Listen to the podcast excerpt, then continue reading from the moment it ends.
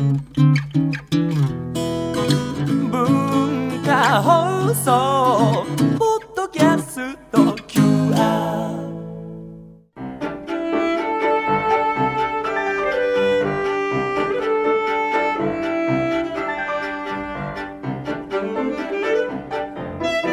続いてのお客様は文化放送のウェブラジオ。今村彩夏 Stay Gold の声優今村彩夏さんです。よろしくお願いします。よろしくお願いします。前回、い。今村さんと私はほぼ同年代うんっていうことがちょっと発覚したんですが、はい、子供の頃って今村さんどう本を手に取っていたというか、子はい。供の頃から本はお好きでしたか？そうですね。比較的好きな方で、結構図書室とかで、はい学校の図書室でよく読んでいたりだとか、あとあの大阪だと移動図書館っていうものがありまして、はいそれが私移動図書館ってこう初めて聞いたというか見たことないんですよない地域もあるんですね。あ、そうなんですか。あのもともと例えば私立の図書館だったりとかから、こうバスが来て、はい。たくさん本を積んでいてでその自由に貸し出しができるっていうのが週に一度ぐらいの周期で来てどこに来るんですか？公園とか公園とか広い広場とかに来て子供たちがわーって来てはい。あまりこうなんだろう市内とか都会の方に行かなくても本が借りられましたね。ああなるほど。その、はい。それそこで本を借りてはい。こう結構児童書というかうん。子供の頃は本を読んでいたそうですね。どんなジャンルの本を読まれていました？いかやー小学生の頃はなぜか学校の怪談シリーズがすごく好きで、花子さんですね。花子さんだったりなんかこう20歳まではい。覚えていたらダメな言葉とかをなぜかこうホラー苦手なんですけど大体苦手なんですよ。なのに図書室にあるホラー小説を大体読破してホラー今もホラー作品はあ読んだりするんですか？こ映像は苦手なんですけど小説だと結構好きですね。う結構ドキドキする読んでてドキドキするような。読んでてゾワってするのがはい。割と好きです。そう苦最近苦手ですけど。東野圭吾さんとか、はい。い、ろいろこうミステリーの作家さんいっぱいいらっしゃいますけれども、なんか好きな作家さんとか最近の本でお好きな方いらっしゃいますか？あんまり最近の本を読まないんですけど、はいそうですねやっぱ東野圭吾さんの「探偵ガリレオ」シリーズはいがやっぱ読んでてドキドキしますね。大幽人気です霊幽霊絡みのホラーもあるんですけどこう人間の心理的なホラーとかもあってこうはいいろんな怖さが詰まってるので東野圭吾さんの作品は好きですね。もう読まれる方すごくいっぱいいますよね。本好きじゃない方でもはい、なんか周り見るとこう読んでたりするなと思う印象があるんですね。結構ドラマ化とかもよくされてますそうですよからね。ね実写化い。っぱいされてますもんね、うん。やっぱり売れてるんですかね？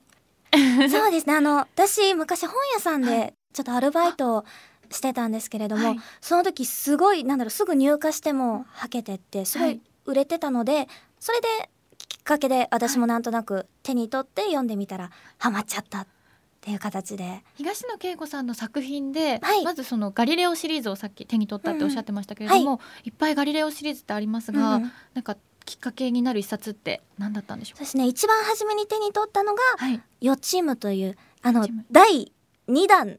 二弾。を たまたま、はい一弾ってな何でしたっけ？どんな？一弾がえっと「探偵ガリレオ」探偵ガリレオ。ですかねははいい、がで続いている第二弾が予知夢、を取ってしまって、はい、取ってしまって。あれ？なんかわからないけどでも内容面白いってなってたら、あシリーズだったんだってなって全部集め始めましたね。二弾を読んでから一作目を読んだと、はい。っていう形でやりました。はい、今村さんがじゃあ一番お気に入りの東野敬吾作品はこの予知夢で、そうですね、はい。一番思い入れもあって、はい。一番ドキドキしましたね。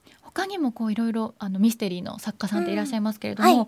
東野敬吾さん以外にこうお好きな方いらっしゃったりしますか？ミス宮部さんははい。ミステリーなんですか？宮部みゆきさんの。ちょっとこう不思議なそうですね。もう好きで。ファンタジーが入ってるような感じ。あの小学生の頃に「ブレイブストーリー」って映画あったじゃないですか、はい。それを見てまずアニメとして面白いなって思った後に、はい。大人になって本当専門学校に入ったぐらいに宮部みゆきさんのことをちゃんと知。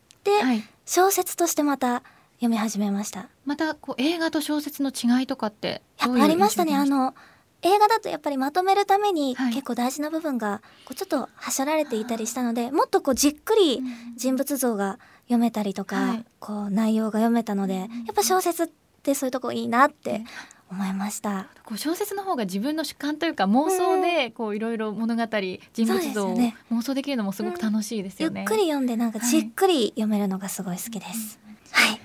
宮部作品東の作品に出会ってからの小説の楽しみ方に変化とかってあったりしましたか？そうですね。今まであまり難しい本をはい。読む機会がなかったんですけれども、こういうミステリーとかを読むようになってから、はい。こう自分が読もうと思う本の種類の幅がかなり広がりましたね。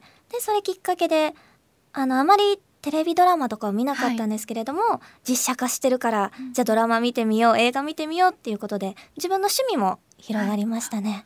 そんな今村さんの趣味が広がったきっかけになった一冊、はい。東野圭吾さんの予知夢でした。今村さんありがとうございました。ありがとうございました。